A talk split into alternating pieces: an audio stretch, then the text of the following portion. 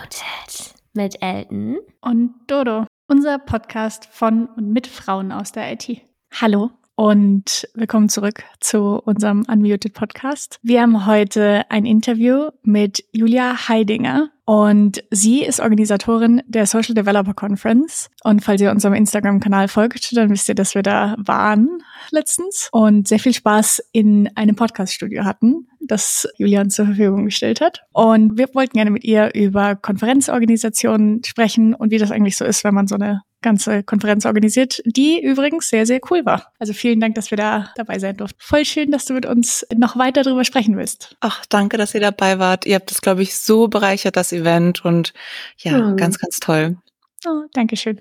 War auch echt richtig cool. Ich hatte einen, einen wahnsinnig guten Tag. Schön. Mhm.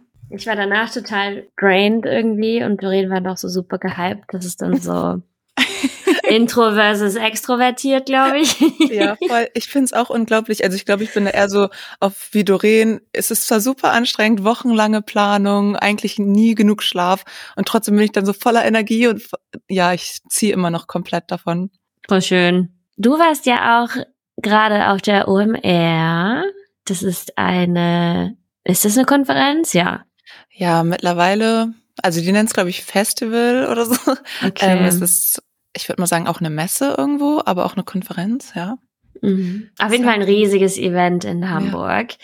Und es ist ja so ein bisschen kontrovers, was die Leute davon halten. Also, ne, die einen sagen, es ist eine fette Marketingveranstaltung, die anderen sagen, mega das Happening, du musst dabei gewesen sein und andere wiederum wünschen sich weniger Promis und mehr ExpertInnen auf der Bühne. Mhm. Wie ist denn, wie ist deine Meinung dazu? Würde ich ganz gerne einmal hören. Also, ich kenne die OMR einfach schon seit, Studen seit ich Studentin bin und war da einfach immer, seitdem ich es kann, ich glaube jetzt mittlerweile das vierte Mal oder fünf, irgendwie so. Und für mich ist es einfach schön zu sehen, wie Hamburg als Standort für die Digitalszene wächst. Und ich finde, da gehört das dazu. Ja, dass das Event nicht perfekt war, finde ich natürlich auch. Ähm, vielen Leuten wurden Bühnen gegeben, wo vielleicht andere hätten, hätten stehen können. Mhm. Aber ja, ich meine, ich habe auch noch nie ein Event für 70.000 Leute geplant, deswegen bin ich gar nicht in der Position zu judgen groß. Aber ich finde es irgendwie trotzdem cool, Hamburg als Standort auf die Karte zu bringen für genau diese Digitalthemen. Und ja, ich fand's mhm. sehr viel natürlich. Es waren so viele Eindrücke, aber es ist auch irgendwo dadurch, dass dann halt alle in Hamburg sind, wie so ein riesiges Klassentreffen. Man sieht so viele Leute wieder, die man ewig nicht gesehen hat. Ja, also ich gehe auch gar nicht so in die Vorträge rein, die sind ja auch alle noch später im Stream. Und für mich geht's halt eher darum, ja, sich die Zeit zu nehmen, rumzulaufen, Leute zu treffen. Und dafür finde ich super. Wenn du sagst, du gehst gar nicht so in Vorträge, weil ich gehe mal auf Konferenzen, um dann in Vorträge zu gehen. Was ist denn dein Ziel, das du auf der OMR verfolgst? Oder ist es einfach auch viel für Spaß? Ja, hauptsächlich Spaß bei allen, allen Sachen in meinem Leben. Aber äh, bei der OMR war es ein bisschen besonders dieses Jahr, weil ich selber einen Vortrag gegeben habe und erst dachte ich so, was soll ich denn einer Marketingkonferenz beitragen? Und fand es nice. dann aber trotzdem ganz cool, dass echt viele Tech-Themen auch präsent waren. Ich habe zum Beispiel einen Vortrag gemacht, wie man eine Tech-Community aufbaut und fand das irgendwie auch voll schön, dass da so viel Anklang für war und die Leute voll Interesse daran hatten. Ja, deswegen war das so mein Hauptziel, irgendwie diese Welten miteinander ein bisschen zu verbinden. Und ansonsten, ja, wirklich Spaß haben. Es waren ja auch echt coole Konzerte und die haben sich auf jeden Fall gelohnt. Mega cool. Top-Thema weil das ist ja auch ein bisschen unser Thema für die heutige Folge. Willst du vorher noch mal ein bisschen was zu deinem Background erzählen? Du hast ja auch Tech-Themen, die auch super spannend sind, Quantencomputer und so weiter und so fort. Vielleicht noch einmal so ein, zwei Sätze zu dir, bevor wir reinstarten. Ja, voll gerne. Also vielleicht ist es auch ganz passend zu dem Thema eben, was so Communities angeht. Und zwar, bei mir hat sich das nämlich alles so entwickelt. Ich wollte eigentlich nie oder wusste nicht, dass ich irgendwann mal in der Tech-Branche als Programmiererin landen werde und genau hatte eigentlich Medien studiert und dann hat sich da ja so ein Modul aufgemacht, wo man ein bisschen HTML gecodet hat. Ich fand's mega geil. Dachte so, hä, habe ich gerade eine Webseite gebaut? Wie geil ist das mhm. denn? Hätte ich mir selber vorher natürlich nie zugetraut. Und dann haben auch direkt alle aus meiner Familie ein paar Webseiten bekommen und Freunde, die selbstständig waren. Und mich hat das einfach total begeistert, dass man so aktiv mitgestalten konnte an dieser digitalen Welt und so eigene Ideen auf einmal umsetzen konnte und hatte aber keine Leute, mit denen ich mich austauschen konnte. Und das ist total schwierig. Ich meine, ihr beide kennt das wahrscheinlich genauso gut wie ich. Auf dem Weg in die Branche irgendwie das einigermaßen beruflich zu machen, hat man echt teilweise Herausforderungen und ist immer wieder kurz vorm Verzweifeln und dann, wenn man mhm. doch schafft, wieder voll gehypt und ich finde es total wichtig, in dieser Zeit einen Austausch mit Leuten zu haben, denen es einfach genauso ging. Und bei mir im Studium, ich habe halt Medien studiert, hat das halt niemanden interessiert und in meiner Familie hat auch keiner einen technischen Background, aus dem Freundeskreis auch nicht und dann musste ich halt einfach von Day One mir meine eigenen Leute irgendwie so zusammentrommeln und eine Community aufbauen und das hat halt online super gut funktioniert, dass man auf einmal so mit der ganzen Welt sich austauschen konnte. Komischerweise war mein Kanal dafür Instagram, was halt so man gar nicht denken würde, aber es war waren auf jeden Fall genau die Leute, die ich damit erreichen wollte und die mir immer weiterhelfen konnten. Und genau, irgendwann war ich auch total happy, das dann ins Real Life sozusagen übertragen zu können. Und das hat dann damit gestartet, als ich selber als Webentwicklerin angefangen habe, dachte ich, okay, jetzt sind wir irgendwie an der Position, wo wir wahrscheinlich selber auch Mehrwert zurückgeben können in die Community. Und das ist so ein bisschen mein Background, was so die Communities angeht. Und ansonsten, so als Entwicklerin mache ich Websites, kleine Tools, so Mini-Apps, die innerhalb von Websites funktionieren. Viel im Frontend, viel mit React das ist so ein bisschen der Background, ja. Wie kam denn das Thema Quantencomputer in dein Entwicklerinnenleben? Also ich bin keine Expertin, was Quantum angeht oder Quantum Computing generell. Aber letztes Jahr hatte ich eine richtig coole Kooperation zusammen mit IBM und die forschen ja schon länger auch an einem Standort in Deutschland, was ich super finde, zu dem Thema. Außerdem ist eine Freundin von mir, Hila Safi, die so toll ist in dem Thema und das auch noch richtig gut verständlich rüberbringen kann und mhm. mich dann auch mhm. total dafür begeistert hat. Und dann im Zuge ähm, mit IBM zusammen als Partner habe ich da so ein paar Videos erstellt und mich ein bisschen in das Thema eingelesen. Aber es ist nicht so, dass ich aktiv damit arbeite. Trotzdem voll spannend. Und Hila könnt ihr euch übrigens auch anhören in unserer Folge, in der wir die Interviews von der Social Developers Konferenz veröffentlichen. Dann habt ihr da auch eine Stimme zum Namen. Unbedingt. Du hast gerade gesagt, du hast ein Bootcamp gemacht, glaube ich auch richtig? Genau. Und dann hast du quasi dir so Tech-Communities gesucht. Hast du dann von Anfang an auch bei quasi in diesem Social Developers Club mitgewirkt? Nee, es war so pre-Covid. Da waren jeden Tag irgendwelche Meetups, Veranstaltungen und für mich als Studentin halt super, immer Free Dinner. Aber wenn es um das Thema Diversity ging, hatte ich immer das Gefühl, dass es so ein bisschen ausgrenzend war als inklusiv. Also es ist natürlich total wichtig, Safe Spaces für Frauen oder generell Randgruppen, also in der Randgruppen in der Tech-Branche, sag ich mal, äh, oder unterrepräsentierte Gruppen zu schaffen, dass die sich irgendwie im Safe Space wohlfühlen. Aber ich hatte oft das Gefühl, wenn so richtig coole Themen waren und dann war es aber eher so eigentlich nur auf Frauen, die kommen sollten. Und dann dachte ich so, voll schade, meine männlichen Kollegen, denen würde es auch voll gut tun, darüber mal zu diskutieren, mitzukommen und fand es irgendwie schade, dass das so nicht parallel funktionierte. Genau, und deswegen ähm, habe ich mit Sabrina damals den Social Developers Club gegründet, dass wir einfach genau mal das angehen. Also wie stellen wir uns das denn vor, Diversity in die Tech-Branche zu bringen? Und wie schaffen wir es auch, die Barrieren in die Tech-Branche ein bisschen geringer zu halten? Weil eigentlich immer, wenn ich mit Mädels spreche, dann war es für die meisten ein Zufall, dass sie jetzt im Tech-Bereich arbeiten und nie so richtig yep. konkret. Also ein paar haben auch studiert, was ich mega cool finde und wussten so schon von Anfang an, ja, nach der Schule, ich werde auf jeden Fall Informatik studieren. Aber es ist leider doch selten. Und genau diese Zufälle mal zu erhöhen, sage ich mal, dachten wir so, wie können wir das eigentlich angehen und ein bisschen wegkommen von diesem Hollywood-Hacker-Bild und zeigen, wie, ja, wie wir Programmierer, Coder eigentlich auch sein können. Und das haben wir dann einfach mal so ausprobiert und eine eigene Veranstaltung gestartet, hatten direkt über 100 Anmeldungen, wo wir dann direkt wussten, okay, oh, das mhm. scheint ein Need zu sein. Wir treffen da irgendwo einen Nerv und haben von da an einfach monatlich Meetups gemacht. Cool. Richtig, richtig cool. Also geht's bei, bei dem Social Developers Club wirklich um Socializen oder? Ja, also wir hatten am Anfang auch einen großen Fokus auf Social Media, weil viele der Leute, die sich daran beteiligt haben, direkt von Anfang an einer Organisation, so das Team, was sich am Anfang gebildet hat, die kannten sich eigentlich alle über Instagram, was voll witzig war. Und das ist dann wirklich so ins reale Leben gewandert. Aber wir versuchen auch immer uns Social-Projekte rauszusuchen, zu unterstützen. Gerade viele ja, Non-Profits, Organisationen in Hamburg versuchen wir zu supporten, dass halt viele EntwicklerInnen, die mit ihrem Job happy sind, ein gutes Einkommen, was auch immer, merken, ah, eigentlich könnte ich noch woanders mein Wissen mit einbringen, dass wir das auch sichtbarer machen, wie man sich ehrenamtlich engagieren kann.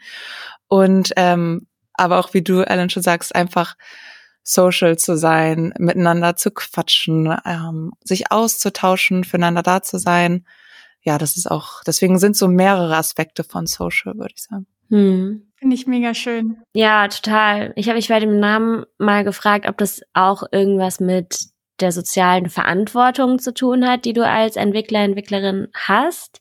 Also sowohl im Miteinander als auch im Coding selber, dass man durch seine Aktionen ja schon auch mit anderen interagiert und da auch irgendwie eine soziale Verantwortung ja auch irgendwo hat. Das fand ich halt auch einen ganz spannenden Aspekt daran. Ja, das ist schön, oder? Wie jeder diesen Namen so für sich definieren kann. Ich liebe mhm. das. Also genau, das ist es auch. Also für mich ist Technologie ein Vehikel, also ja, irgendwie so wie ein Fahrzeug, womit man Dinge umsetzen kann, womit man an ein bestimmtes Ziel kommt.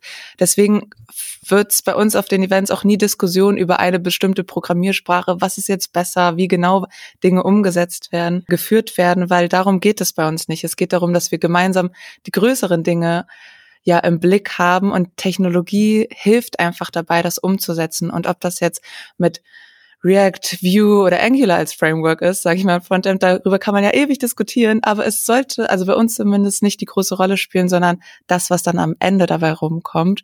Und deswegen, ja, sehr guter Punkt, auch die soziale Verantwortung, weil wir als EntwicklerInnen natürlich die Tools an der Hand, also in der Hand haben. Wir haben die Möglichkeiten, genau diese Dinge umzusetzen. Und dem sind sich, glaube ich, gar nicht so viele bewusst. Ja, Glaube ich nämlich auch. Und ich finde auch den Gedanken von diesem, ganz am Anfang hat man selbst halt super viel von der Tech-Community profitiert und tut es ja auch immer noch.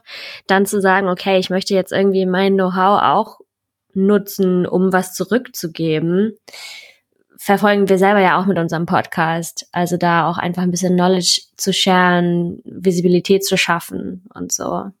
Ja, super. Das brauchen wir wirklich. Also dieses Bild ist leider immer noch so krass verankert, so in der Gesellschaft, in unserer Blase mhm. jetzt vielleicht nicht mehr so, weil wir selber haben Kolleginnen, Kollegen, die nicht mehr so diesem Standard-Developer entsprechen, wie er gerne in Filmen gezeigt wird.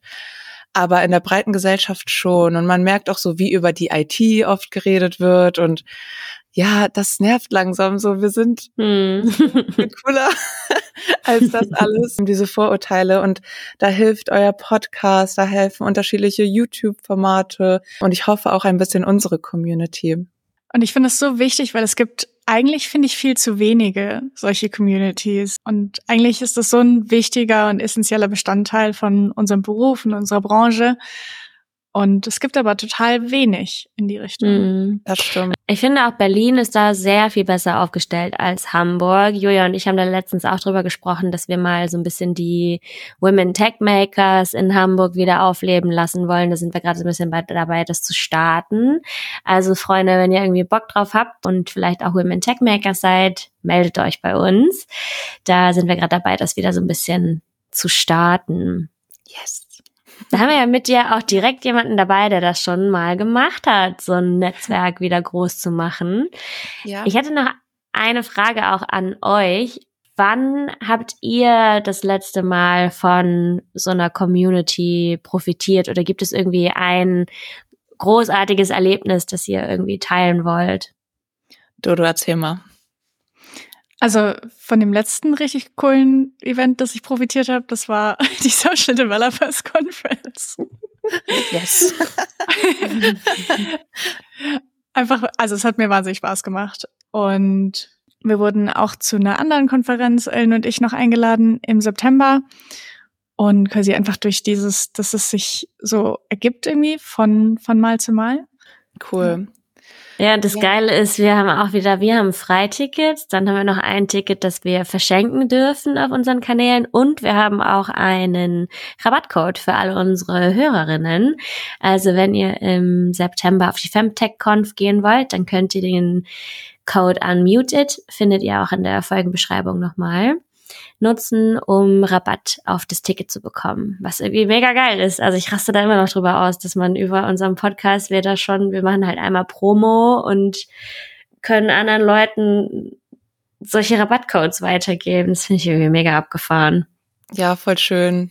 Diesen, also es unterstütze ich halt alles gegenseitig und das ist halt total wichtig. Deswegen bin ich auch so froh, dass mittlerweile wieder neue Meetups kommen. Wir versuchen halt auch andauernd dann gemeinschaftlich Meetups mit anderen, ja, Meetups oder Communities zu machen, die vielleicht noch nicht so groß sind, weil ich finde, es lebt genau davon, von dieser Vielfalt.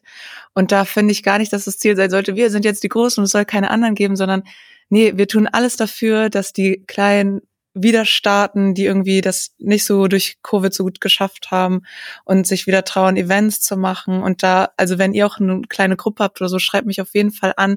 Ich bin so dafür, dass wir uns da gegenseitig supporten. Was lebt von dieser Vielfalt und diesen unterschiedlichen Gruppen, Meinungen, Blickwinkeln. Und deswegen finde ich das so cool, dass das alles wieder startet. Gerade die Konferenzen mhm. liebe ich und äh, den ja. Rabattcode brauche ich ganz dringend. kriegst du, den kriegst schnapp ich mir. Mega cool. Willst du für Menschen, die vielleicht auch sich interessieren, eine, eine Tech-Community aufzubauen, uns einmal erzählen, wie du quasi von der Gründung des Social Developers Clubs zu dieser Mega-Konferenz gekommen bist, die, auf der wir waren?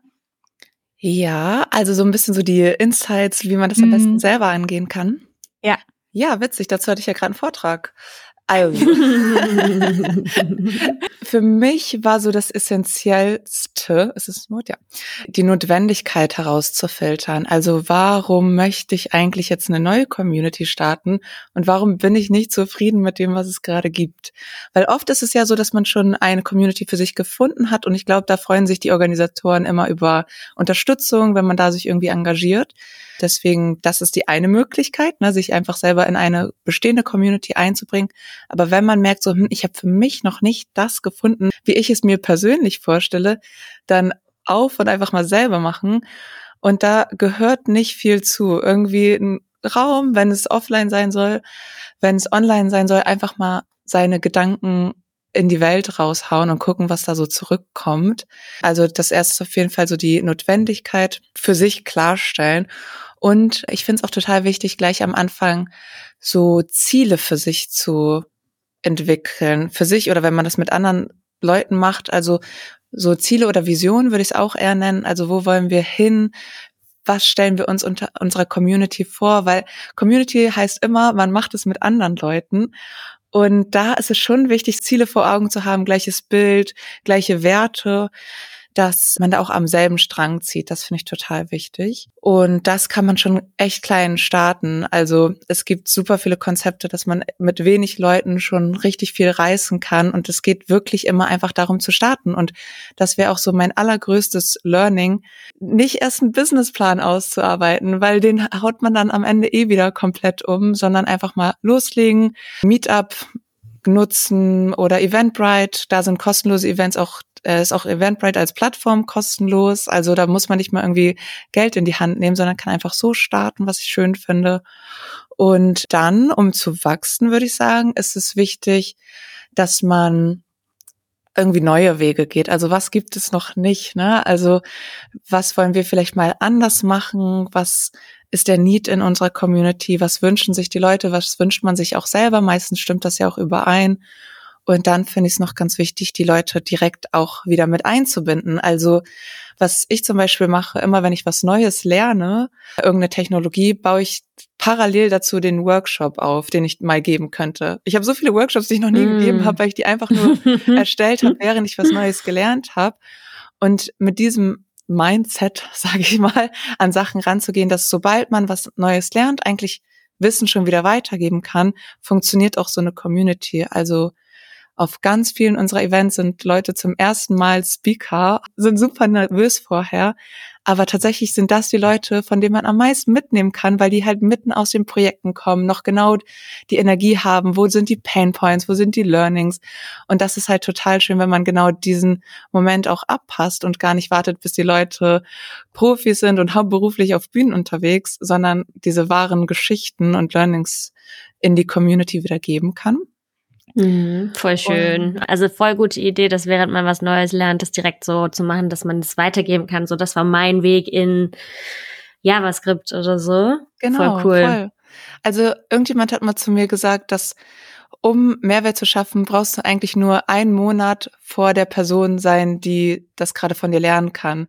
Und das mhm. stimmt halt voll. Man denkt so, ja, wenn ich mal dann im Job bin und hier und da Profi und Expertin, dann kann ich ja weitergeben. Aber meistens ist es wirklich so kurz, die Abstände, wo man schon wirklich Mehrwert bieten und liefern kann.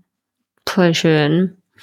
Eine Frage hätte ich noch zu dem Wachsen. Also wir sind ja gerade beim Podcast auch so ein bisschen am überlegen, okay, wie, wie kriegen wir jetzt eine Reichweite hin? Wie schaffen wir es irgendwie mehr Follower zu generieren? Wir haben da jetzt eine ganz coole Strategie. Aber ich habe mich halt auch gefragt, also wie schnell ging das bei euch? Ich hoffe halt, dass wir irgendwann an so einen Punkt kommen, dass es von alleine weiter wächst, dass man da gar nicht mehr so aktiv krass viel machen müssen. Aktuell folgen wir halt Leuten und hoffen, dass sie zurückfolgen. Mhm. Und es sind dann alles schon Menschen, ne, zum Beispiel irgendwie die Follower vom Social Developers Club, wo wir dann durchgucken und ein paar Leuten folgen. Und das funktioniert wirklich ganz gut, weil dann wissen wir, okay, die haben ähnliche Interessen wie unser Account. Aber wie kriegt man es hin, dass das irgendwie so ein Selbstgänger wird und man da jetzt nicht so krass, das kostet halt auch super viel Zeit, ne, da so ein Growth Hacking zu machen und eigentlich ist unser eigentlicher Content dieser Podcast und Social Media frisst aber echt viel Zeit, um da irgendwie, ne, wie ein Aushängeschild unserer Themen zu haben. Ja, also wenn es das geben würde, dann hättet ihr eine super Konzept, was ihr auf jeden Fall teuer verkaufen könntet. Aber äh, nee, so funktioniert Social Media gar nicht. Also eher im Gegenteil, wenn man da nicht konkret sich Mühe gibt, beziehungsweise auch Mehrwert schafft, dann geht's auch komplett wieder zurück. Also es ist auch nicht, mhm. dass eine Reichweite, die irgendwann mal aufgebaut wurde, bestehen bleibt. Das Ding ist, was man sich fragen sollte, was ist das Ziel dahinter? Warum wollt ihr zum Beispiel einen großen Instagram-Account haben? Warum reicht euch der Podcast nicht? So, ne? Also welchen mhm. Mehrwert könnt ihr eigentlich auch für die Online-Community im Bildmaterial bringen? Was sind eure Ziele dahinter? Finde ich total wichtig, mal auszuarbeiten. Und auch welchen Mehrwert könnt ihr schaffen?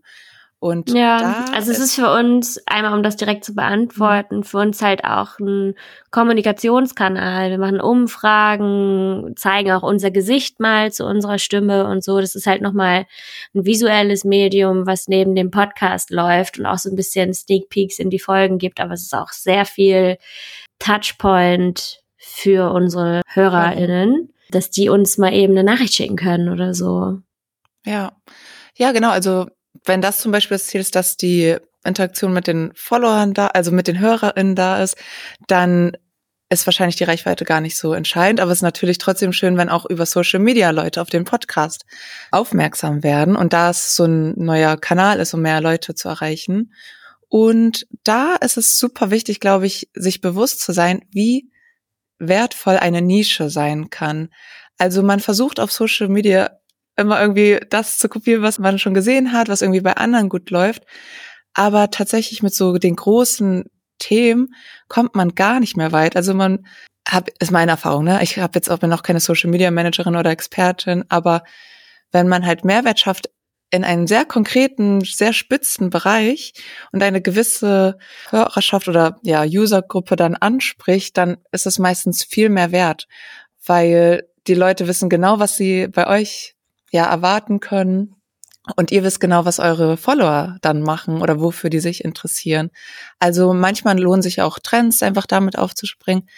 Aber ganz oft, ja, lohnt es sich zu schauen, was sind eigentlich, was macht euch aus und was davon könnt ihr aus eurem Podcast noch zweit verwenden und auf Social Media nutzen oder halt auch konkret für Social Media erstellen, um da einfach mit euren Hörerinnen und Hörern in Kontakt zu kommen. Aber mhm. genau, also man muss gar nicht versuchen, alles mitzunehmen, sondern diese Nische ist halt super wertvoll. Also da hatte ich schon mit unter 10.000 Followern Kooperationen mit den größten Tech-Firmen der Welt, weil die einfach genau wussten, wer meine Follower sind. Und die waren so speziell und konkret, dass die genau wussten, okay, mir ist es lieber, mit Julia jetzt ihre 10.000 Leute zu erreichen damals, weil die ziemlich wahrscheinlich genau die Leute sind, die wir erreichen wollen, als mit irgendeinem Hunderttausender Account, wo man gar nicht genau weiß, wer so die Leute sind, die dahinter stehen. Mhm. Deswegen, also Reichweite ja, aber ich meine, da bringt LinkedIn schon mehr, würde ich sagen, als Instagram, weil das geht leider auch sehr verloren. Und ganz, ganz wichtig, Unternehmensaccounts sind da natürlich auch ein bisschen schwierig, so weil Menschen folgen Menschen. Deswegen ist schon super, dass ihr auf jeden Fall mit euch als Persönlichkeiten präsent seid. Aber grundsätzlich ja genau ist das eh eine Hürde für alle Unternehmen oder Organisationen oder Podcasts, dass man halt wirklich nicht nur dem der Person dahinter folgt, sondern sich auch entscheidet, dem ja Podcast dann zu folgen, dem Account. Mhm. Ja, und dann wiederum frage ich mich auch, okay, mit einer größeren Followerschaft kommt ja auch eine größere Verantwortung einher, ne? Also so, das, was man dann sagt, erreicht halt immer mehr Leute und kann natürlich, je nachdem, was du halt postest, auch polarisieren oder beeinflussen. Und ich meine, wenn man jetzt so einem In-Person-Event unterwegs ist, dann ist es ja immer eine sehr wohlwollende Geschichte. Aber dadurch, dass Social Media ja so viel anonymer ist, hast du da ja vielleicht auch eher mal dann so die Haters, die irgendwie einen dummen Kommentar bringen, eher als Leute, die sagen, ja, yes, ist alles total cool, was ihr macht. Habt ihr da Erfahrungen mit so Hetze und Hate gemacht oder so? Ja, also ich habe das öfter mal, dass Leute so meine Credibility mir absprechen wollen ja, keine Ahnung, da bin ich Inwiefern? genug, ja, dass ich gar keine Entwicklerin bin oder nur so tue für was auch immer. Und ich denke so, hm. ja, das, oh, also es tangiert mich halt null, weil ich hm. weiß ja, was ich kann. Und mir ist dann die Meinung von Online-Strangern irgendwie nicht so wichtig. Wenn die mhm. das hm. Gefühl haben, da ihren Kommentar loswerden zu wollen, ist das okay. Aber Lässt du die dann stehen oder beantwortest du die oder löschst du die einfach? Also es ist tatsächlich super wenig geworden, aber ich poste auch nicht mehr so regelmäßig. Ich sehe das eher bei anderen Accounts ganz viel, also gerade von Frauen. Da wird es oft ignoriert. Oder noch besser sogar, die müssen nicht mal selber antworten, sondern die Community dahinter wird ah. attackiert schon den jeweiligen Kommentar. Okay, nice. Also das ist halt voll cool, wenn man einfach Leute hinter sich hat, die ja für einen einstehen, dass man es selber nicht muss, weil ich glaube, das ist schon sehr nervenzerrend, wenn man da sich täglich mit beschäftigen muss. Ich muss es zum Glück mhm. nicht. Irgendwie sind alle voll freundlich, würde ich mal sagen. Mhm. Also es ist eher sehr selten, dass da Hate kommt. Aber ja, man muss halt auch immer schauen, wie viel Angriffsfläche man bietet. Und ich glaube, je kontroverser man wird, desto mehr Angriffsfläche gibt es. Aber auf der anderen Seite kann ich mir auch vorstellen, dass man genauso viele Leute dann auch eher inspirieren kann. Für mich ist es halt gar keine Frage. Also wenn ich mir die Nachrichten durchlese von allen möglichen Leuten, aber auch besonders von irgendwie SchülerInnen, wenn sie mir schreiben, dass sie jetzt auch mal was programmiert haben oder an der Code Week teilgenommen haben und irgendwie inspiriert waren, da selber was zu starten im Bereich Tag-Programmierung, dann können noch so viele Hater-Kommentare kommen. Da bin ich so mhm. beflügelt, mhm. so das erreicht zu haben, dass es mich nicht so stark tangiert. Mhm. Das ist voll gut. Das ist, ich finde, das ist auch total ein starkes Beispiel irgendwie von dir, dass man, wie man gut damit umgehen kann. Weil das ist ja einfach nicht so leicht und Social Media ist für Frauen halt nun mal nicht die leichteste Plattform. 100 hm. Prozent. Aber voll gut, dass ihr euch beide habt, wisst ihr, weil dann ist es nicht so hart, damit alleine umzugehen, glaube ich. Na, das stimmt. Stimmt. Und man kann sich auch die Arbeit teilen, finde ich. Also Ellen macht super viele krasse Sachen auf unserem Instagram-Account und das, ihr ist das irgendwie total wichtig, dass es das super schön ist. Du hast auch das von Anfang an mit ja. total schön aufgebaut. Und ich lerne da auch total viel und dann, wenn sie mal sagt, oh, mir ist das irgendwie gerade ein bisschen zu viel mit Social Media, ich habe keine Lust und dann haben wir es zum Beispiel so gemacht, dass ich die, die ganzen letzten Stories gemacht habe damit man sich so abwechseln kann. Weil manchmal hat man eben keine Lust und dann hat die andere Person Lust. Das ist total schön, finde ich. Ja, aber ich finde es so wichtig, was du gerade gesagt hast. Und zwar diese neuen Skills, die man da aufbaut, dass das voll wertvoll ist. Ne? Also egal, wie viele andere Leute ihr jetzt damit erreicht, ihr baut für euch gerade neue Skills auf. Also mhm. so hatte ich das auch mit der Gründung. Es war irgendwie voll viel Arbeit und auf einmal Buchhaltung, Jahresabschluss und ich so, mhm. scheiße, warum muss ich das denn jetzt machen? Mhm. Und auf einmal dachte ich so, ja, aber ganz ehrlich, ich hätte auch BWL studieren können und jetzt kriege ich das sozusagen for free mit dazu. Das sind alles neue Skills, die man dann auf einmal so in seinem Toolkit hat. Und das finde ich halt auch voll cool, sich damit beschäftigen zu dürfen, sage ich mal, und einfach so viel Neues zu lernen, so kurzer Zeit. Also ihr kennt das wahrscheinlich. Erstmal ist man überfordert und dann auf einmal hat man so, kann man das? Ich finde das immer wieder mm. faszinierend. Total. Ja. Also ich meine, so von Gründung oder so sind wir natürlich noch weit entfernt. Wir haben auch mal mit einer Frau gesprochen, die nannte das so ein bisschen Portfolio Career, dass du halt nicht mehr nur deinen einen Werdegang hast, du bist Softwareentwicklerin, sondern halt viel mehr wie so ein Portfolio. Ne, dann machst du hier noch einen Podcast, du kannst, kennst dich mit Gründung aus, du bist Speakerin. Es ist halt einfach so ein viel breit gefächerteres Portfolio ist an Dingen, die du kannst und in denen du gut bist und die du deine Komfortzone nennst vielleicht auch. Voll. Ja, und wie schön das auch immer ist. Also mittlerweile habe ich richtig Spaß an Dingen, vor denen ich ein bisschen Schiss habe. Also irgendwie, mm. ich weiß nicht, ob man da mm. so addicted werden kann, aber ich denke immer so, ja, irgendwie, wenn ich mich nicht ganz wohl bei einer Sache fühle, beziehungsweise, was heißt nicht ganz wohl, voll dahinter stehe, aber zu aufgeregt eigentlich dafür bin, um es eigentlich mit entspannt machen zu können, dann liebe ich das. Also irgendwie ist es mm. so, mhm. genau das sind die Momente, in denen man wächst und in denen man sich weiterentwickelt. Deswegen tut's mir auch leid für alle unsere Speaker, die ich da so ein bisschen auf die Bühne schubse. Aber ich, ich weiß, dass die mir immer danach erzählen, wie happy die sind und dass sie super glücklich sind, das gemacht zu haben. Aber apropos Speaker auf die Bühne bekommen. Also ich meine, es ist ja eine Sache, ein Event zu haben, das halt ein diverses Publikum hat. Das ist ja schon eine Sache, die schwer genug ist. Wie schaffst du es dann, dass auch deine Speaker divers sind? Es ist ja super wichtig, dass auch marginalisierte Gruppen eben auf Bühnen stehen, People of Color, Frauen, Menschen mit Behinderungen. Es sind alles eben Personengruppen, die man in der IT nicht so häufig sieht. Wie kriegst du die auf die Bühne? Konkret ansprechen, nach denen suchen. Also ich höre halt immer wieder von anderen Organisatoren so, ja, aber wir kriegen keine Paper eingereicht von den und den Gruppen. Da meine ich so, ja, das ist auch, wenn du der Veranstalter bist, nicht deren Job.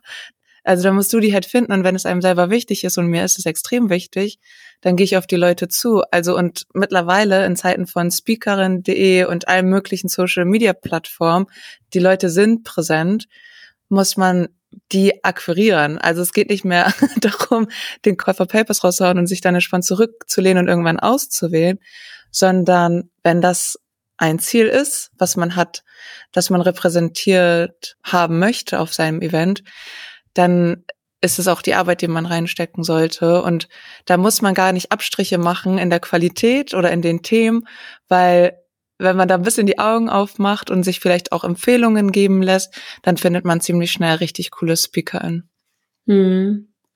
Was ich für mich persönlich da auch immer schwierig finde, ist, dass ich immer so diese kleine Stimme, den Zweifel in meinem Kopf habe, der halt sagt, okay, Ellen, du stehst jetzt nur hier, weil du eine Frau in der IT bist. Und das kriege ich, ne? Ich meine, du hast ja auch schon gesagt, für dich wiegen irgendwie so positive Feedbacks viel schwerer und schenken dir so viel Energie, dass negatives Feedback nicht so wichtig ist. Ich glaube, für mich wäre das andersrum. Ich glaube, ich würde mich viel mehr an diesem negativen Kommentar aufhängen und habe auch viel mehr dieses, obwohl ich weiß, was ich kann, so dieses Gefühl von, du bist nur hier, weil du eine Frau bist. Wie ja, geht euch das? Wie geht's euch damit? Sonst sag du mal, Dodo. Für mich, ich habe da so ein totales, so ein Revolte-Gefühl. Also das, wenn ich hier bin, nur weil ich eine Frau bin, dann ist das gut so. Weil ich finde es mhm. so ungerecht. Und ich finde, wir leben in einer Welt, die immer noch so vom Patriarchat geprägt ist, in der es kaum Frauen in Führungspositionen gibt, schon gar nicht im Tech-Bereich. Wenn du mich eingestellt hast, nur weil ich eine Frau bin, ich weiß ja auch, dass ich gut bin, ich weiß, was ich kann. Und wenn du das alles nicht gesehen hast, dann ist es mir jetzt egal, weil ich habe trotzdem ein Recht hier zu sein. Hm. Auch wenn es einen Kerl gegeben hätte, der das vielleicht noch besser gekonnt hätte, aber der kann auch irgendwo anders mit seinen Privilegien arbeiten. 100 Prozent, wirklich. Genau. Ja, Deswegen bin ich total. Ja, würde ich halt auch sagen. Also wir sind leider noch nicht in dieser Zeit angekommen, in der es ausgeglichen ist. Wir sind noch nicht in der Zeit angekommen, wo wir das noch nicht bräuchten. Also wo man einfach nur wegen seinen Skills da ist. Es wäre schön, aber es ist Wunschdenken. aktuell noch. Und gerade brauchen wir einfach die Sichtbarkeit. Wir brauchen die Leute in den Positionen, weil dann sind die Frauen in den Positionen und stellen dann halt auch andere Frauen in den Positionen ein. Und dann ist es dieser Kreis, der, den wir vorher mit Männern hatten, können wir dann auch langsam ein bisschen ausgleichen mit den Frauen, weil die sehen dann auch die Frauen mit deren Skills. Weil, ja, es ist halt leider so, dass Frauen nicht die sind, die das so präsentieren von sich selber aus. Also oft wollen Frauen dass der Manager oder die Managerin das schon sieht und prallen nicht so selber. Und deswegen äh, brauchen wir momentan diese Übergangsphase, dass das okay ist, auch auf Bühnen zu sein, weil man eine Frau ist. Auch wenn es meistens nicht nur der Fall ist. Also ganz sicher, ich konnte bis jetzt von allen unseren Speakerinnen so viel mitnehmen und Mehrwert und die sind auch nicht nur auf den Bühnen, weil sie eine Frau sind, sondern weil sie wirklich Mehrwert zu dem Event beitragen können. Aber ich weiß, dass es sich komisch anfühlen kann, aber dann nutz einfach die Chance, dass du die Frau bist, die gefragt wurde und öffne Türen für die nächsten. Also selbst wenn ich nicht kann zu irgendeinem Vortrag, wenn ich als Speakerin gefragt werde, ich schlag immer mindestens fünf andere Frauen vor, einfach nur, damit die nicht auf die Idee kommen. Jetzt habe ich einmal eine Frau gefragt, die konnte nicht, dann nehme ich jetzt halt den Mann wieder. So, mhm. das, das müssen wir irgendwie verhindern. Beziehungsweise nicht nur Frauen, sondern halt auch alle möglichen Gruppen, die aktuell noch Minderheiten sind mhm. in der IT. Mhm. Oder vielleicht auch selbst wenn du kannst, dann sag doch, hey, diese hier, die Damen, die sind auch voll gut. Willst ja. du die nicht auch noch einladen? Also. Ja, genau. Also das Coolste ist eigentlich, wenn ja Minderheiten für Konferenzen direkt kuratieren. Also das liebe mhm. ich, weil die dann direkt den Blick dafür haben und dann kann sowas mhm. gar nicht passieren. Ja, Wie macht ihr das? Stimmt wir haben ja nur einen Tag immer Konferenz, deswegen sind unsere mhm. Spots sehr begrenzt. Und wir sind ja auch keine Fachkonferenz. Also Social Developers Konferenz ist eher so ein Tag der Begegnung, wo sich äh, Techies aus allen Bereichen treffen können und auch abgeholt werden sollen. Das heißt, die Talks sind eher dafür gemacht, dass es so Einsteiger-Talks sind, um sich mal mit dem anderen Thema zu beschäftigen, aus der Bubble, aus der man eben nicht kommt. Mm. Und da. Voll süß, ein Tag der Begegnung. Oh. Das gefällt mir. Soll ich mir direkt mal aufschreiben hier als Slogan? Ähm, aber so ist es. Also es ist total cool, weil auf der letzten Konferenz zum Beispiel, ähm, 2020, hat sich sogar ein Unternehmen draus gegründet, weil eben ein Frontendler da war, ein Cloud, einer, ähm, der eher so die geschäftliche Sicht und Business-Sicht hatte und das würde halt nicht auf ein, ja, auf einer sehr speziellen React-Konferenz zum Beispiel geschehen, weil mhm. die halt alle in der gleichen Bubble sind.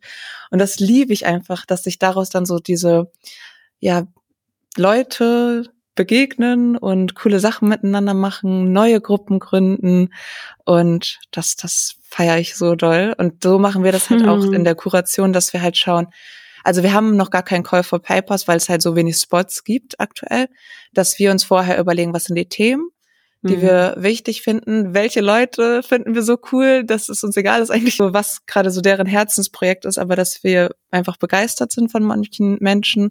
Und das mache ich halt auch ganz oft. Also wenn ich Speaker auch für andere Konferenzen anfrage, für andere Events, dass ich sage so, ich feier dich. Und was ist gerade dein Herzensprojekt? Worüber redest du den ganzen Tag? Und lass darüber einen Talk machen. So, das ist halt so cool, weil das merkt man sofort, wenn da die Begeisterung für das Thema da ist. Und dann denke ich mir so, wenn die Expertin oder der Experte da gerade Bock auf das Thema hat, dann ist es wahrscheinlich auch für andere Leute gerade cool. Mhm, Voll. Das macht Sinn. Und vielleicht auch noch mal so aus meiner eigenen Erfahrung jetzt auf deiner Konferenz es, es war auch genau das, was du gerade beschrieben hast. Ich hatte so viele coole Gespräche mit so vielen unterschiedlichen Leuten zu Quantencomputing, zu Robotik. Ich habe mit jemandem geredet, der auch gründen möchte. Es ist total divers so an, an Themen, die man irgendwie da bespricht. Und das ist irgendwie, das hat so eine total schöne Atmosphäre irgendwie. Danke. Ach, wie schön. Das freut mich voll zu hören, weil das ist das Ziel, wirklich. Nee, war wirklich toll. Auch mal für euch da draußen, ihr seht das ja nicht, aber während Julia uns hier von ihren Projekten erzählt, strahlt sie die ganze Zeit eine Energie aus. Also es ist ja voll schön, das zu beobachten. Ja, ich liebe das. äh, mich würde noch total interessieren, was denn noch so dazu gehört, wenn man eine Konferenz organisiert. Ha, viel zu viel. Ich finde es so krass, wie viel mehr es ist, als ein Afterwork zu organisieren. Weil es ist halt doch ein ganzer Tag. Leute müssen irgendwas essen und wir haben ja auch einen ganzen Livestream dabei. Es sind Partner an Bord, die das Ganze finanzieren. Es sind Fotografen da, Leute, die Content machen, die Videos machen. Die Speaker müssen irgendwie betreut werden. Es gibt so viele To-Dos, es ist unglaublich. Hätte ich auch bei meiner ersten Planung, der, ich glaube 2019, genau, niemals gedacht. Aber es sind schon mehrere Wochen, wenn nicht Monate nötig. Und deswegen war das halt dieses Jahr sehr faszinierend, dass es so gut geklappt hat, alles, weil wir haben ehrlich gesagt gar nicht das konkret auf dem Zettel gehabt, eine Konferenz zu machen. Ich war ähm, brunchen mit ein paar Leuten aus dem Team und die meinten so, ja, wann ist eigentlich wieder Konferenz? Und ich so, oh, wollen wir dieses Jahr? Ich weiß nicht und so. Es kann man schon wieder so mit gutem Gewissen. Und alle waren so, hey, ja, na klar, let's go. so. Und wir so, ja, okay, wann? Und dann gab es eigentlich nur ein Wochenende, was gepasst hat für alle. Und das war aber dann nur noch ja, ich glaube nicht mal drei Monate entfernt und wir so, okay, dann jetzt Vollgas und ähm, bin super happy, dass es so gut geklappt hat. Also ich kann dir das Trello-Board schicken. Es sind über 100 Tickets, also es ist echt viel zu tun. Wow. Ja, aber es mhm. ist auch schön. Also man kommt natürlich auch mit in Kontakt mit sehr vielen Menschen, auch wenn sich dann da keine Partnerschaften oder Speaker-Möglichkeiten ergeben. Aber das ist halt auch für cool, ne? so schon mal in Kontakt mit denen zu sein. Was wir immer machen, was uns ein Riesending erleichtert hat, ist, dass wir einfach nur noch äh, veganes Lunch anbieten auf unseren mhm. Events, weil es war zu schade, irgendwie Sachen wegzuschmeißen die nicht vegan sind. Und das, ja. genau, ist natürlich auch mal eine Hürde, dann allergikerfreundliches Essen zu finden. Also weil bei vielen Sachen natürlich Soja drin sind, Nüsse und war ich auch ziemlich happy mit der Auswahl dieses Jahr. Mhm. Wir haben so Bowls gemacht, die musste man nicht mal warm halten. Wie cool ist das denn? Mhm. Genau, und das hat einen riesen, ja, Punkt erleichtert, der immer ein großes Thema ist. Ja, es war sehr lecker. Ich glaube, man kriegt so mit, mit der Zeit so ein bisschen so Tipps und Tricks, wo man denkt, okay, das war letztes Mal voll aufwendig, lass es uns leichter machen. Ja, voll. Und was ich auch voll cool fand, war, dass die Tickets ja auch nicht teuer waren. Ne? Ich meine, man kennt halt so Konferenztickets, die kosten irgendwie 500 Euro und ihr nehmt irgendwie 15 Euro und haut noch eine Menge Diversity-Tickets for free raus und sowas. Wie finanziert ihr das Ganze? Also sind es dann wirklich Sponsorships und Partner, über die ihr das macht? Oder? Ja. Kurze Antwort, ja. Nein, also da, wirklich nur dank unserer großartigen Partner. Aber man muss auch sagen, also Sabrina und ich sind zwar angestellt im Social Developers Club, aber es ist ja nicht unser Hauptjob. Wir sind noch Entwicklerin und deswegen können wir eigentlich alles, was durch den Social Developers Club eingenommen wird, wieder voll in die Community raushauen. Und das mhm. ist halt mhm. voll schön da, diese Flexibilität und Freiheit zu haben. Aber ja, unsere, ohne unsere Partner wäre das nicht möglich. Und das Coole ist ja auch noch, dass die nicht nur uns Geld zur Verfügung stellen, sondern auch ihr Wissen. Also viele der Partner haben auch einen eigenen Workshop gemacht oder sich noch irgendwie coole Spiele ausgedacht, richtig coole so ah, gesunde. Snacks zur Verfügung gestellt.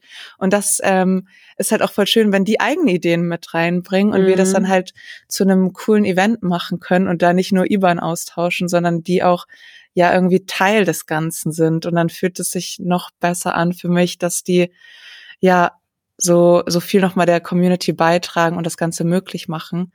Zum Ticketpreis, ja, der ist extrem günstig. Wir werden oft darauf angesprochen. Wir würden es auch am liebsten für 0 Euro anbieten für die Teilnehmenden. Allerdings hätten wir dann wahrscheinlich mit einer No-Show-Rate zu kämpfen und das mhm. wollen wir mhm. vermeiden. Deswegen ist das so für uns aktuell so der kritische Punkt, wo man halt so ein gewisses Commitment mitbringen kann, wenn man halt 15 Euro zahlt. Aber genau, wir haben immer mindestens 20 Prozent der Tickets sind Diversity-Tickets, die wir for free rausgeben. Man muss sich dann nur mit einem Google-Form schnell bewerben und dann kriegt man die auch. Und ansonsten genau versuchen wir, die Tickets sind so günstig, weil wir natürlich die Barrieren gering halten wollen und jedem ermöglichen, Teil der Community zu sein und da halt nicht das Hindernis sollte nicht der Ticketpreis sein in unseren Augen. Ja, das stimmt.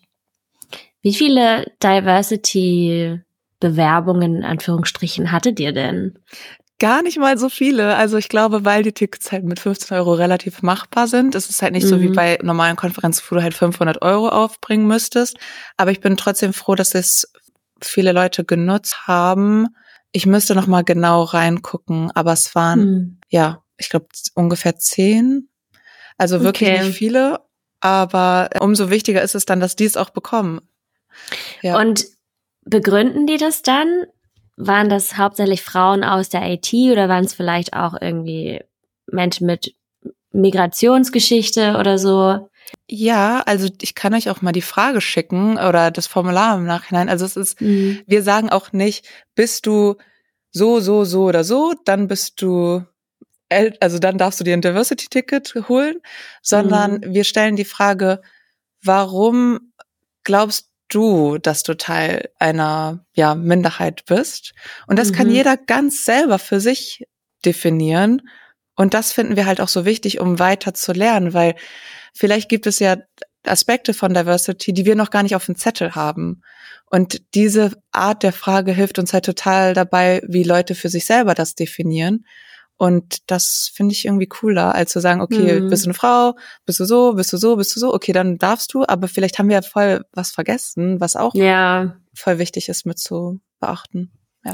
Und was, also was hattet ihr da so für Attribution? Also ich denke jetzt irgendwie an, ich weiß nicht, Neurodiversität oder so, aber da ist ja auch schon quasi wie so ein Outing, wenn du das irgendwo angeben musst. Was kam da so vor? Weißt du das? Tatsächlich war relativ viel, ich bin neu irgendwie in Deutschland, also Migrations-, Einwanderungs- oder Fluchthintergrund und halt nicht die finanziellen Mittel, aber auch von Frauen oder unterschiedlichen Gruppen, die einfach sagen so, ja, ich bin halt oft die einzige in meinen Teams oder auf Konferenzen von Leuten, die so sind oder aussehen wie ich. Und genau, also die genauen Gründe müsste ich jetzt noch mal raussuchen.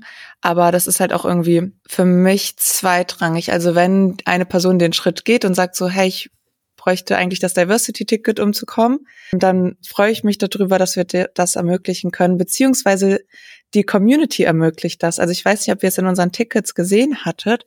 Wir haben ein Standard-Ticket für 15 Euro und ein Diversity Supporter Ticket für 30 mhm. Euro. Das heißt, die Community ermöglicht es den anderen Leuten zu kommen und das waren mhm. dieses Jahr weitaus mehr, als wir uns eigentlich vorgestellt hätten, wir als dass wir als Community Ticket zur Verfügung stellen wollen. Aber dadurch, dass so viele Leute den doppelten Ticketpreis gezahlt haben, konnten wir das auch noch mal hochschrauben, was natürlich so cool ist, dass es einfach aus der toll. Community heraus entsteht. Ja, total. Wirklich total toll. Willst du zum Abschluss noch einmal ein paar Punkte sagen, was du glaubst, wie man die, die Hürde für Tech niedriger setzen kann und quasi auch so in die Community einzutreten? Ja, also für mich ist die größte Hürde zu detailliert in der Technologie zu sein. Also ihr kennt es vielleicht auch so aus ja, Diskussionen mit anderen äh, Entwicklern und Entwicklerinnen, dass halt sich voll lange um irgendwelche Dis Details gestritten diskutiert wird und wenn man halt gar nicht Teil davon ist, dann hat man schon voll Angst davor, so. Und ich finde es halt, ich hatte es vorhin schon mal so ein bisschen angedeutet, voll wichtig, Technologie als Mittel zu sehen, das Skillset Programmieren als Mittel zu sehen, um irgendwas anderes umzusetzen. Ich meine, wir stehen gerade in unserer heutigen Welt vor so vielen Problemen, die wir irgendwie lösen wollen. Und Technologie kann ein, ja, kann Teil der Lösung sein, wenn wir sie für ja, Lösungen benutzen. Also ich weiß nicht, ob das jetzt zu abstrakt ist, aber nee. ähm, das haben wir halt auch immer gemerkt. Zum Beispiel arbeiten wir seit Jahren mit dem Goethe-Institut in der Ukraine zusammen. Und da überlegen wir uns halt auch immer so, was sind eigentlich coole Projekte, die die Schülerinnen und Schüler dort umsetzen könnten. Und dann ist es ein bisschen zweitrangig, mit welcher Technologie wir das machen, Ob's, ob die eine App entwickeln oder ein Spiel oder was auch immer. Äh, letztes Mal haben wir zum Beispiel auch eigene KI-Modelle trainiert und das ist halt richtig cool zu sehen bei der jüngeren Zielgruppe, gerade bei Kindern und Jugendlichen, dass die, denen ist es auch super egal, mit welcher Programmiersprache sie das machen, sondern die haben irgendwie eine andere coole Idee und sehen es halt wirklich als Weg, diese Idee zu verwirklichen. Mhm. Und das mhm. nimmt dann auch so ein bisschen die Barrieren für mich in die Programmierung, wenn du halt sagst, ey, eigentlich habe ich eine Idee, womit ich Recycling einfacher machen könnte, dann ist das so voll die krasse Motivation und dann ist man auch eher bereit, sich in irgendwelche Code-Hürden einzufinden, weil man hat halt das größere Ziel im Blick und nicht in Anführungszeichen nur jetzt ähm, den Skill zu lernen, programmieren zu können, sondern mhm. so wirklich was damit umzusetzen. Und das finde ich halt richtig schön und das zeigt gerade bei Mädels, dass die dann alles schaffen. Also es ist so krass, wie hinterher die auf einmal sind, wie ähm, stundenlang die vertiefst in irgendwelchem Code hängen und auf einmal das so, da gibt's dann für mich gar keine Unterschiede mehr. Also dann sind die genauso am Start. Und das ist aber so ein, ja, der kleine Faktor. Also wenn ich da jetzt ankommen würde mit, ja, also in der Programmiersprache so und hier ist es so und hier sind die Variablen so, dann hätte ich ja selber keinen Bock drauf. Da würde ich auch irgendwie schon abschalten. genau. Mm. Das stimmt total. Ja. Also es geht mir auch so und das ist ja, es ist so ein wichtiger Punkt. Dankeschön. Und ich finde es auch, ich finde es auch voll schön, dass viele Konferenzen und auch Meetups von diesem, okay, das hier ist der Java-Track, das hier ist der Python-Track, weg sind, sondern eben eher fachliche Tracks haben. Weil ich meine, heutzutage, du kannst auch mit Python eine Website programmieren, du kannst aber auch mit JavaScript Machine Learning machen so zu einem gewissen Rahmen. Deswegen geht's ja eigentlich viel weniger um die Sprache. Also klar ist sie irgendwie relevant und ich höre mir auch voll gerne irgendwie einen Einstieg zu Haskell an oder so. ähm, aber eigentlich ist ja das Fachliche dahinter das, was du halt auch auf alle Programmiersprachen übertragen kannst. Ja, vor allem ich komme aus dem Web, also wir kriegen ein neues JavaScript-Framework jede Woche. Mm. Da lohnt es sich gar nicht, sich so zu versteifen auf irgendeine Technologie. Ja, voll. Ja. Voll schön, dass du da warst und das irgendwie mit uns geteilt hast. Und ich habe auch schon wieder ganz viel gelernt von dir. Und das war so ein richtig schönes Gespräch. Und generell auch vielen, vielen Dank für deine Arbeit. ja, dein Engagement. Ja. ja, überall quasi. Das ist Mega so wichtig. wichtig. Vielen, vielen Dank, dass du das machst. Danke. Ich kann das nur zurückgeben. Ich feiere euren Podcast und das, was ihr macht. Und ich hoffe, wir machen noch ganz, ganz, ganz viele tolle Dinge zusammen. Ja. Definitiv. Yes. Schön, dass du da warst. Danke euch. Es war voll schön bei euch. Warte, irgendwas wollte ich sagen. Jetzt habe ich den Faden verloren. Weiß ich gerade nicht mehr. Ah, doch. Jetzt habe ich wieder.